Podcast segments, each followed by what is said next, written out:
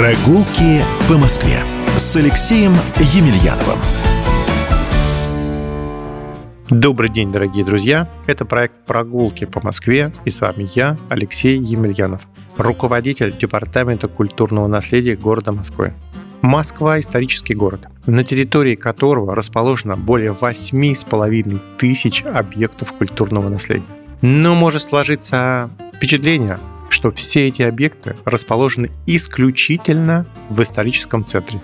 А это далеко не так. Сегодня мы совершим с вами путешествие по округу, который виден практически из любой точки нашего города.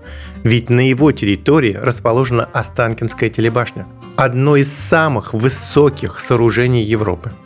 И к тому же этот округ является и самым космическим, и самым ботаническим округом столицы. Как вы уже догадались, речь пойдет о северо-востоке Москвы.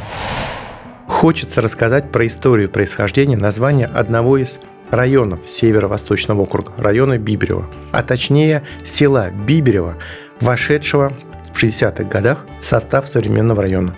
Когда я в середине 80-х годов, молодой парень с юго-востока Москвы, навещал свою тетушку на улице Плещеева, я понятия не имел, что район Биберева связан с уважаемой профессией княжеских бобровников, людей, получавших в старину право от князей ловить бобров в их владениях. Ведь все мы знаем, что издавна на Руси бобер – это не только ценный мех, но еще очень много всего полезного, которое использовалось и в медицине, и в кулинарии, и даже в косметологии. Жителям Москвы будет интересно пройтись в Биберево по расположенному парку скульптур русского и советского скульптора Сергея Тимофеевича Коненкова, где установлены копии шести его работ, и посетить стилизованную этнографическую деревню Подушкина, устроенную в парке у реки Чермянки по поручению мэра Москвы в рамках комплексного благоустройства. Далее хочу затронуть тему топонимики района Бутырский – Сразу хочу сказать, что Бутырский район никакого отношения не имеет к Бутырскому тюремному замку. В старину бутырками называли небольшие селения, отделенные от города лесом или полем. Таким селением был Бутырский хутор. В 1667 году село Бутыркино было отдано для квартирования солдатам Бутырского полка, старейшего на Руси. А кроме всего прочего, Северо-Восточный административный округ – самый космический округ нашей Москвы. Ведь здесь расположено удивительное количество объектов, связанных с космосом. Это и павильон ВДНХ «Космос», это и крупнейшая в Европе гостиница «Космос», это и музей космонавтики, интереснейший музей советского периода с самой большой в мире титановой крышей – и, конечно же, один из самых высоких монументов Москвы. Монумент покорителям космоса. 110 метров.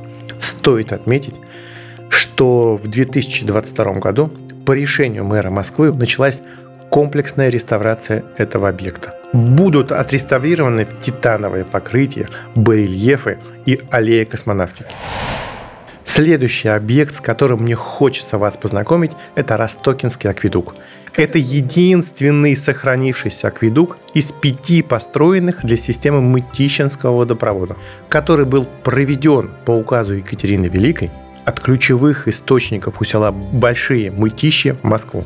Сейчас Ростокинский акведук с его крытой пешеходной галереей и разбитым вокруг парком органично вписан в культурную жизнь округа. Здесь всегда кипит жизнь. И, конечно же, говоря о северо-восточном округе, нельзя обойти вниманием прекрасную московскую усадьбу Шереметьевых-Останкино.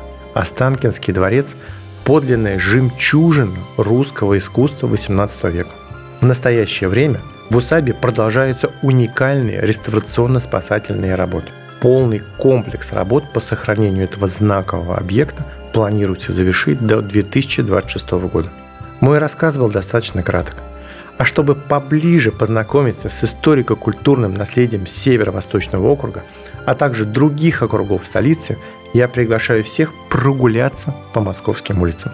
Уверен, вы откроете для себя новую, интересную, историческую Москву. Смотрите на город своими глазами.